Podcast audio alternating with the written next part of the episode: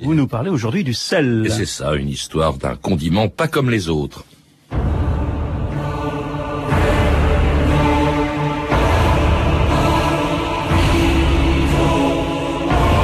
Vous êtes le sel de la terre, mais si le sel vient à s'affadir, avec quoi le salera-t-on Saint Matthieu.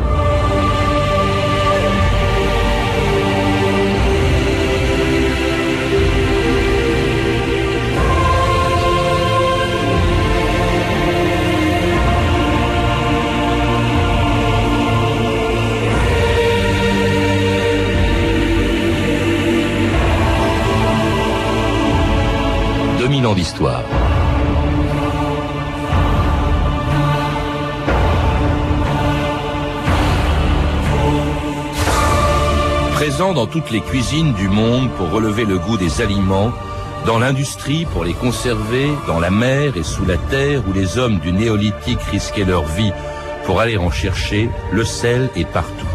Tellement banal aujourd'hui qu'on en oublie l'époque où il était si cher que les Romains payaient autrefois leurs légionnaires avec une ration de sel, le salarium, d'où vient le mot salaire. Les hommes ont toujours eu besoin de sel, tous les États du monde le savent, qui, se sont autrefois enrichis en taxant le sel et en cherchant à en monopoliser la production et la distribution. Un monopole tellement impopulaire qu'au XXe siècle, Gandhi avait fait vaciller un empire en soulevant les Indiens contre les Anglais qui leur vendaient très cher un produit qu'il suffisait d'aller chercher dans l'océan Indien. A besoin de sel, comme il a besoin d'air et d'eau. Ce sel, justement, provient de l'océan Indien. Donc, chaque Indien peut le réclamer comme son dû. Le sel? Oui, il va faire une marche jusqu'à l'océan et ramasser le sel. Il y a un monopole royal sur la fabrication du sel. Il est illicite d'en produire ou d'en vendre sans en avoir obtenu licence. Eh bien, il enfreint la loi. Sous ces climats, monsieur, on ne vit pas si l'on n'a ni eau ni sel. En avoir l'absolu contrôle, c'est donc contrôler le pouls de l'Inde. Mais c'est cela la base de cette fameuse déclaration d'indépendance. Oui, monsieur, et le jour du grand départ, en principe, chacun brandira le drapeau de l'Inde libre. Ensuite, il fera une marche de 400 km jusqu'à l'océan pour recueillir le sel. Ignorons-les. Monsieur Gandhi découvrira qu'il faut infiniment plus qu'une pincée de sel pour mater et abattre l'Empire. Gandhi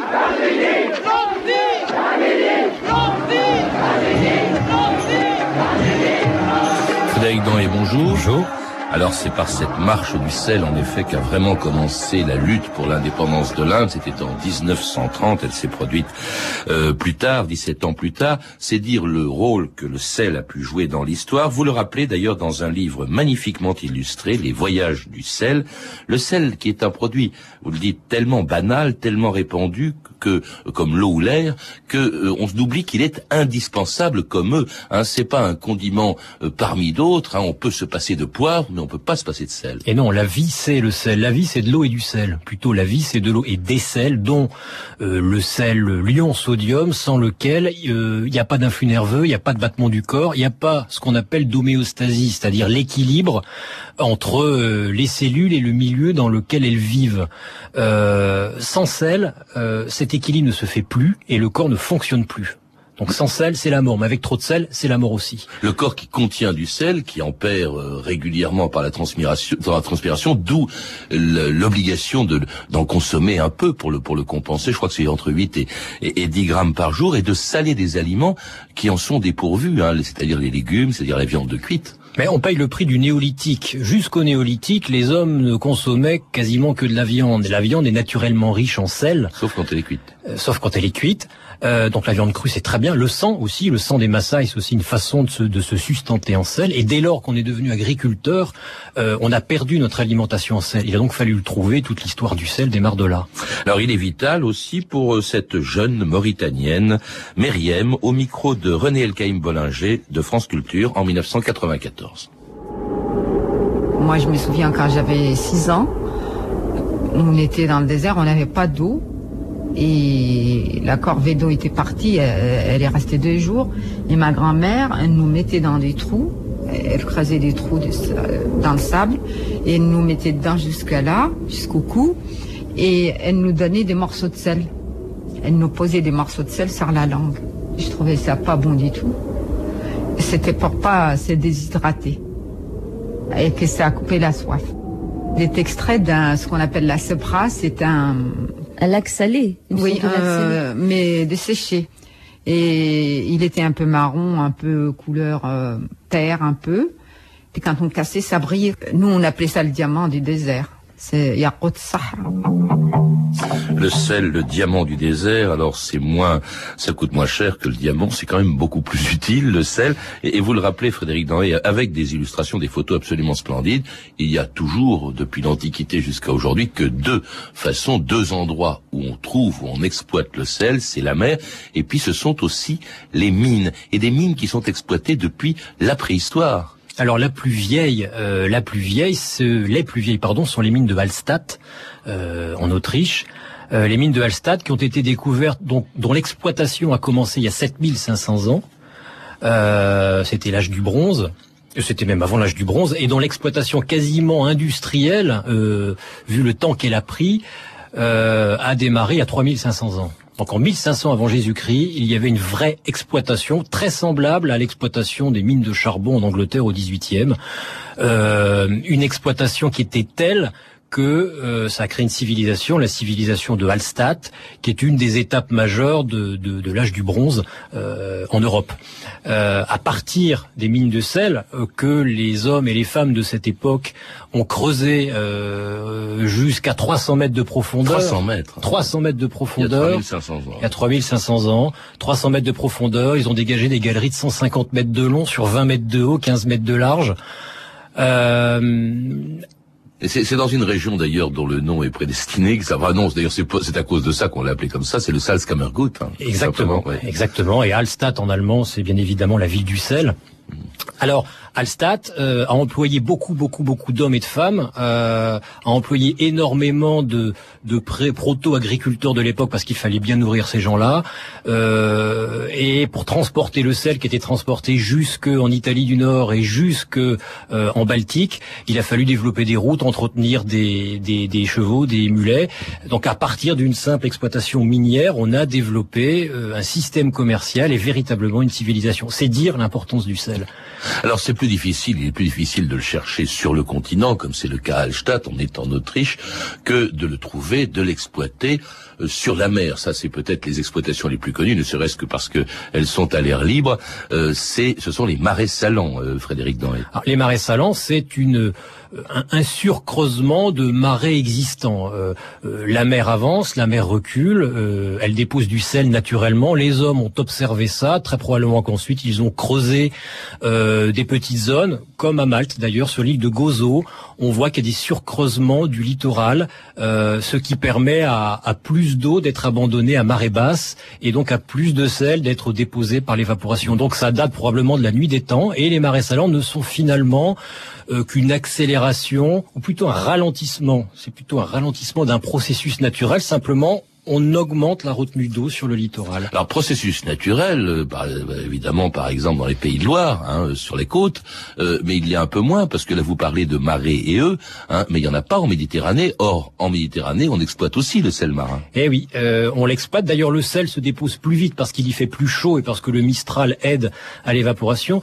mais les rendements sont plus faibles qu'en qu'en Atlantique parce qu'effectivement il n'y a pas de marée, donc l'eau ne rentre pas naturellement dans les marais. Il faut donc l'élever la surélever. Ça a été fait à coup de noria, à coup de euh, oui de noria entraîné par des mulets qu'il a fallu entretenir, et surtout de moulins à vent qui, à une époque, comme encore à Trapani en Sicile, remontaient l'eau euh, sur sur deux ou trois mètres. Ce qui fait que euh, la production de sel en Méditerranée a toujours été économiquement peu rentable par rapport à celle de l'Atlantique. Il y a de magnifiques photos, je le répète, dans votre livre, notamment celle d'un lac très connu au Sénégal qui est le lac rose. Pourquoi cette couleur rose quand dans un lac très salé? Sont des algues, des microalgues qui se développent, qui vivent. Euh, euh, alors on parlait du sel, le sel de la vie. Quand il y a trop de sel, il n'y a pas de vie, mais il y a quand même des, des, des, êtres vivants qui sont capables de vivre dans des milieux sursalés, les saumures, ce qu'on injecte dans les jambons, les saumures, et donc il y a des euh, des algues euh, qui se colorent en, rose, en rouge, en vert, en bleu, tout dépend. On les voit depuis euh, depuis un avion.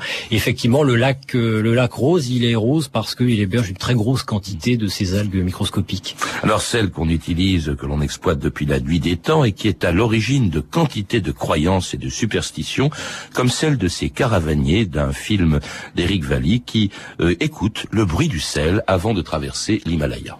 Quand le temps est sec, le sel capite. Quand le temps est humide, le sel est muet comme un galet. Le sel est muet. Le sel ne parle pas. La tempête n'est pas loin. Il faut partir demain. Le sel n'a pas crépité. Le ciel nous ment. Il nous faut franchir l'école avant la tempête. On ne va quand même pas jouer notre sort sur une poignée de sel. C'est grâce à celle que nous avons survécu pendant des siècles.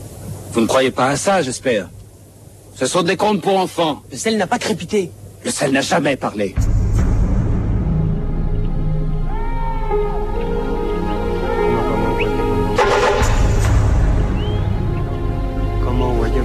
Alors le sel est chargé, on vient de l'entendre dans cet extrait de film, euh, de, de symboles, symboles, contradictoires très présents dans toutes les religions. Hein. Il y avait cette citation de Matthieu en début d'émission "Vous êtes le sel de la terre". C'est plutôt, c'est plutôt flatteur pour le sel.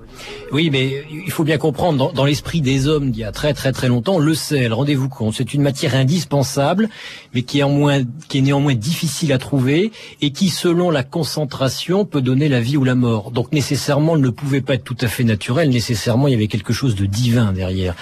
Et, euh, donc il fallait l'utiliser avec tempérance. Et la tempérance était, euh, oserais-je dire, pain béni pour les religions judéo-chrétiennes qui sont basées sur la tempérance des comportements. Donc entre la vie et la mort, il y a une certaine quantité de sel. Euh, le sel qui fertilise les sols mais peut aussi les stériliser. Grande méthode employée par Alexandre le Grand notamment ou par Scipion l'Africain. Le sel est un châtiment. Souvenez-vous de la femme de Lot transformée en, en, en statue de Le sel euh, associé à Dieu, donc nécessairement son absence dans une maison était un signe peut-être de l'intervention du malin, donc de la sorcellerie. Euh, le sel permettait la fertilité, disait-on encore jusqu'à peu de temps dans nos campagnes, mais en même temps trop de sel interdisait cette fertilité. Le sel associé ou bien à la féminité ou bien à la virilité. Le sel est tellement présent et tellement indispensable à notre vie qu'il est présent dans notre subconscient sans qu'on s'en rende compte. Dans des superstitions aussi, pourquoi mettons du sel au-dessus, jette-t-on du sel au-dessus, je crois, de l'épaule gauche? Pour euh, pour chasser le mauvais sort. On peut aussi le balancer sur une porte, on peut aussi en saupoudrer des croix. Euh, euh, en Allemagne et en France, on a retrouvé des iconographies où on en saupoudrait le, le, le, le sexe d'amants un peu volage. voilà, le sel, le sel éloigne le malin, mais en même temps on peut l'amener s'il est utilisé trop fort. C'est peut-être pour ça d'ailleurs, c'est parce qu'il éloigne le malin que bah, jusqu'à ces dernières années, on mettait du sel sur la bouche des enfants baptisés. Exactement. Hein. Alors évidemment, euh, on en trouve partout. Euh, il est indispensable. Euh, il faut, pour cette raison d'ailleurs, comme il ne se trouve pas partout, pardon, il est utilisé partout, mais on ne le trouve pas partout. Eh bien, il faut le transporter parfois sur de longues distances. Vous le rappelez, Frédéric Danhé, il y a des routes du sel, comme il y a une route de la soie ou une route du thé. Sauf que c'est des routes parfois qui sont impossibles, extrêmement périlleuses. Là encore, on voit des caravanes qui traversent, par exemple, le Sahara dans, dans votre livre. Et oui, toujours maintenant, et des caravanes qui datent probablement de la nuit des temps, euh, dont les premières recensions euh, ont été faites par euh, par Strabon en Grèce antique. la route, on, on entendait un extrait tout à l'heure, les routes de l'Himalaya datent aussi de probablement de plusieurs milliers d'années. Il y a quelques routes dans l'altiplano bolivien, et puis la route Napoléon. On oublie que c'était au départ une route du sel, que la Via Salariée romaine qui reliait les marais d'Ostie à Rome et jusque la Vénétie euh, a été voulu par le sel. Le mhm. sel, c'est comme l'eau. Il est abondant partout sur Terre, mais il est toujours trop loin des hommes. Donc il faut le faire venir. Et pour faire venir une matière indispensable, il faut un État fort, capable de créer la route, capable de la surveiller, capable de payer les mulets, les chevaux, euh, les carrioles, les soldats, et ensuite de le taxer. Ah oui, justement, le, le taxer, alors là, c'est le grand problème. Ça a été l'origine d'une célèbre taxe, d'un impôt extrêmement impopulaire qui était la taxe sur le sel, la qui au XVIIIe siècle en France avait provoqué une célèbre révolte, la révolte de Mandrin. Combien de personnes dans le ménage? Quatre. 20 livres de sel. Monsieur, La récolte a été mauvaise. Je peux prendre qu'un tiers de mon sel. Enfin, nous ne sommes pas un office de charité, mais une institution qui s'appelle la ferme générale. Une bande de voleurs Oh oui, le sel et le tabac sont mouillés au quart de leur poids Qui a dit ça? C'est moi, Mandrin. En Dauphiné le sel enrichit la gamelle. La sueur des paysans engraisse dix mille, vous m'entendez? La sueur des paysans engraisse dix mille gapions. Mandrin est capitaine en montagne et en plaine. Il s'en va marquandant, faisant la guerre, vous m'entendez? Il s'en va marquandant dans sa guerre au Gapion.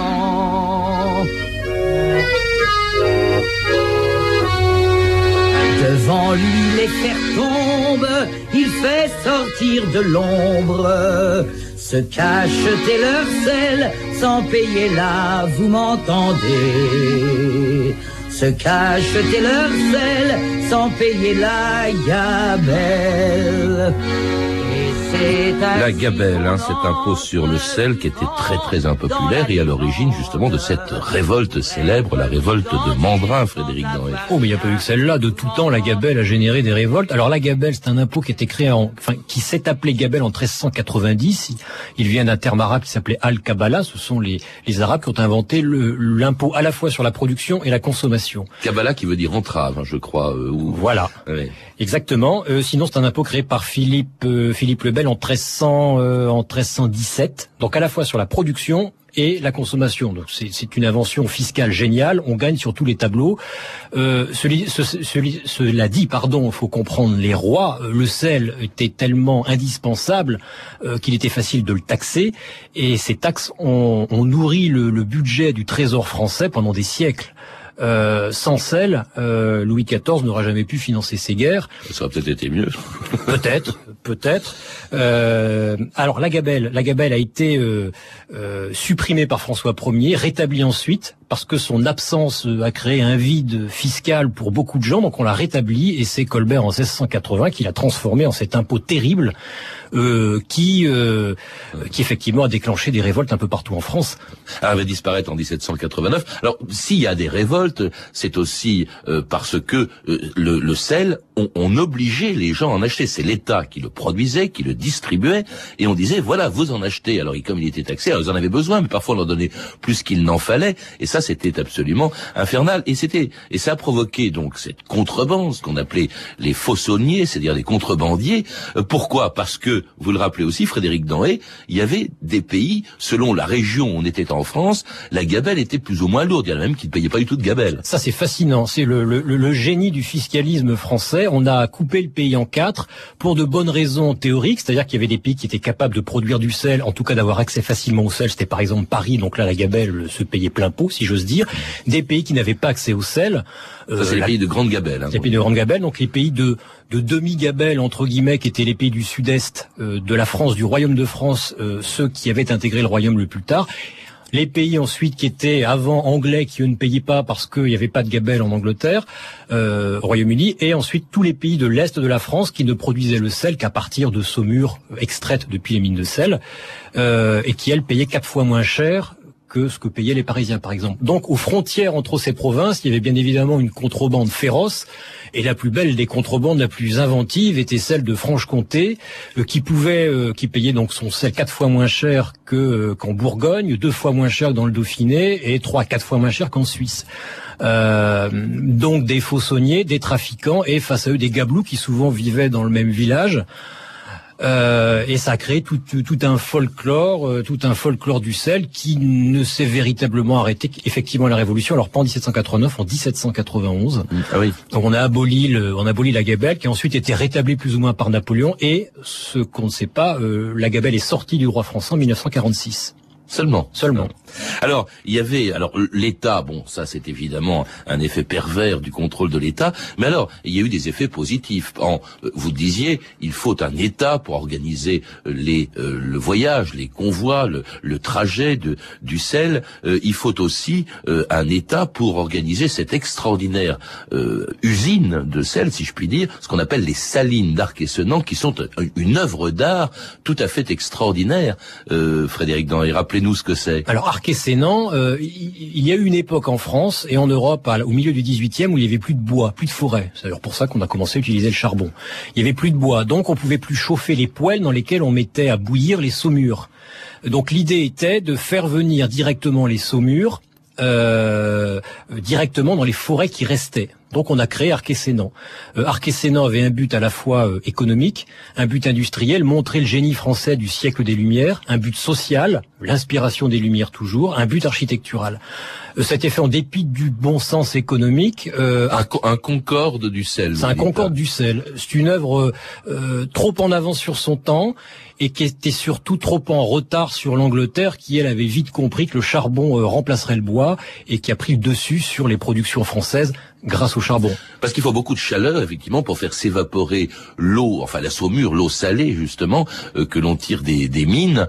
Et, et c'était ça, c'est pour ça d'ailleurs qu'Arquesenan a été construit, puis ensuite a disparu. Il y avait aussi un objectif social, c'était une, une ville ouvrière. Une ville ouvrière très semblable finalement euh, à ces villes ouvrières que moi j'ai connues dans le Nord, euh, euh les villes euh, des, du patronat paternaliste qui logeaient ses ouvriers aux mêmes endroits, etc. C'est un peu la même chose.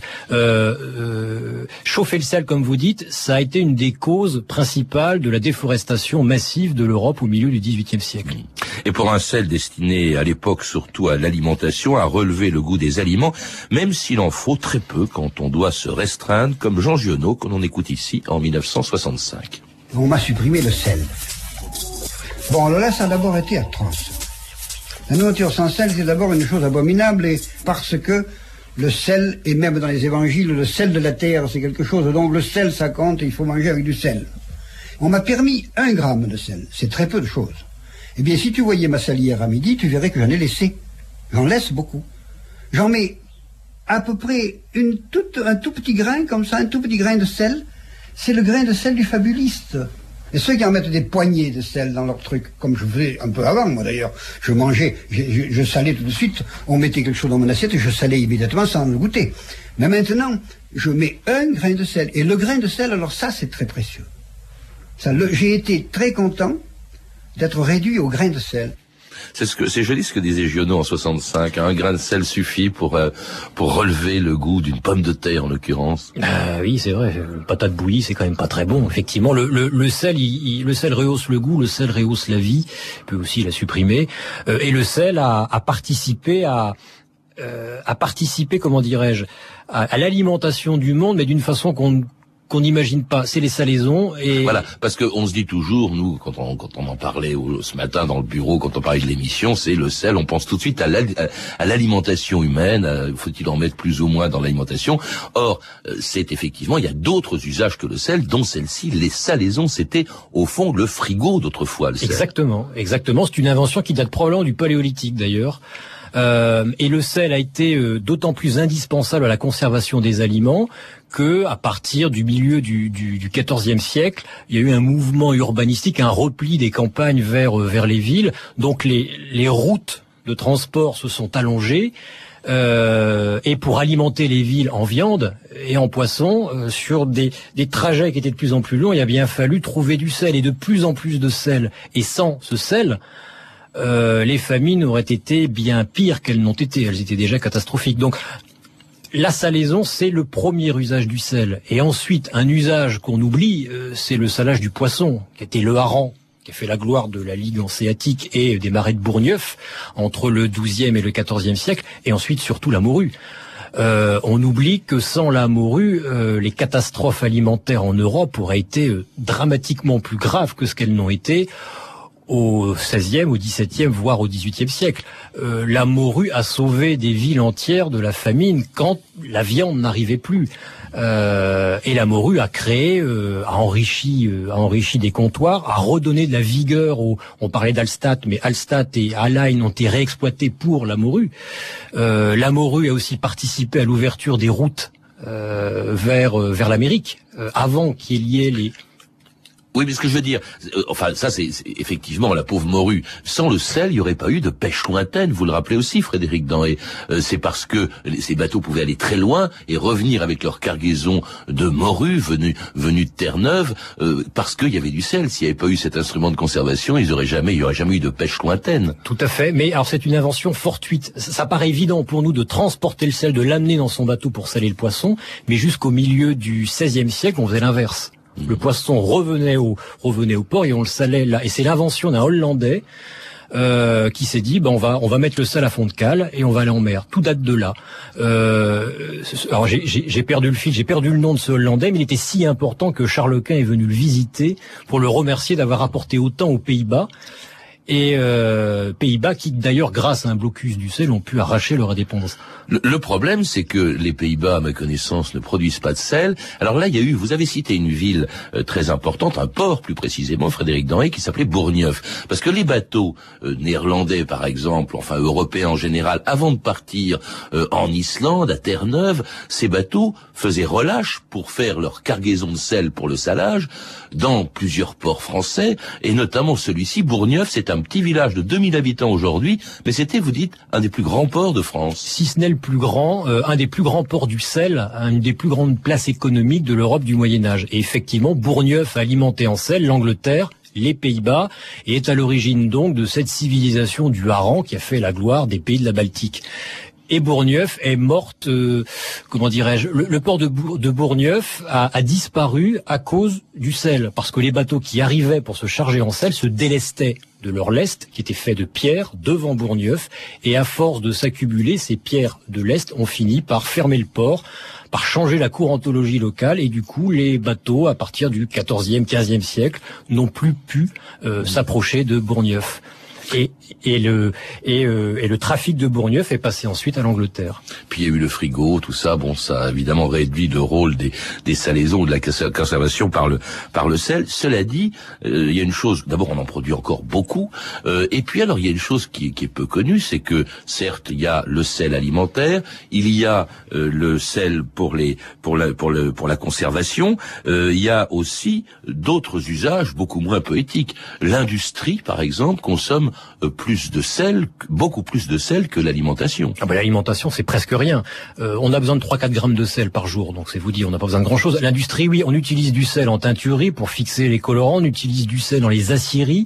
Le sel est un élément euh, important de la dureté de, de, des aciers. On en utilise en céramique, en poterie, dans l'industrie microélectronique, on utilise partout et finalement l'essentiel de l'utilisation c'est même pas ça, c'est le salage des routes. C'est ça, ouais. C'est le salage 30%. Le salage des routes en hiver qui est fait euh, en dépit du bon sens à un tel point que le salage est une des principales causes de pollution, voire de stérilisation, comme au bon temps de Scipion l'Africain, euh, de certaines terres agricoles. Euh, mais effectivement, le sel alimentaire, c'est peanuts, mmh. si j'ose dire, par rapport à tous les autres usages. 10%, 10-12%, je crois, c'est assez étrange, alors qu'on ne pense qu'à ça, évidemment, quand on est soi-même consommateur de, de sel. Ce qui est étrange, c'est que si les, la consommation de sel a évolué, hein, les usages du sel ont évolué, au fond, la production vient toujours des, de, la, de la même, des mêmes sources, c'est-à-dire les marais salants ou les mines, et euh, produit de la même manière à peu près. Ah bah surtout sur les marais salants, les gestes sont toujours les mêmes le geste du paludier ou du saunier, voire même ses outils, sont toujours les mêmes. C'est inchangé depuis les premières traces qu'on en a euh, au néolithique. Mm. C'est ça qui est fascinant. Il y a une réelle suggestion de l'homme au sel. L'homme s'est rendu esclave du sel et le sel lui a imposé des gestes qui ne peuvent pas changer. Mm. Ah bah écoutez, en tout cas, le sel, on le retrouve. Puis alors, il a imposé, il n'a pas imposé. Il, c'est un plaisir de vous lire un, magnifique livre, Les Voyages du sel, que vous avez écrit. Alors avec des photos absolument splendides. Je le dis tout de suite. Par exemple, euh, des, des mines de sel, pas des mines d'ailleurs, c'est dans des lacs salés en altitude, en Bolivie. C'est tout à fait étonnant. On découvre des tas de choses en, en, lisant ce livre. Donc, Les Voyages du sel, publié aux éditions Cubiques, une, un beau cadeau pour les fêtes de Noël. À lire également Les Chemins du sel de Gilbert Dunoyer de Segonzac aux éditions Découverte Gallimard. Et puis Le sel de la baie, dirigé par Jean-Claude Oquet et Jean-Luc Sarrazin aux presses universitaires de Rennes. Vous avez pu entendre des extraits des films suivants. Gandhi de Richard Attenborough, disponible en DVD aux éditions Columbia Trista, et Himalaya d'Eric Valli, édité par Montparnasse Vidéo, ainsi que un téléfilm Mandrin de Philippe Fourastier en cassette VHS chez Warner Home Video. Ces informations sur notre émission sont disponibles par téléphone au 32 30, 34 centimes la minute ou sur le site franceinter.com. C'était 2000 ans d'histoire, la technique Sophie Moreno et Thomas Robin, documentation Claire Destacan, Emmanuel Fournier et Franck Oliva, une réalisation de Anne Comilac.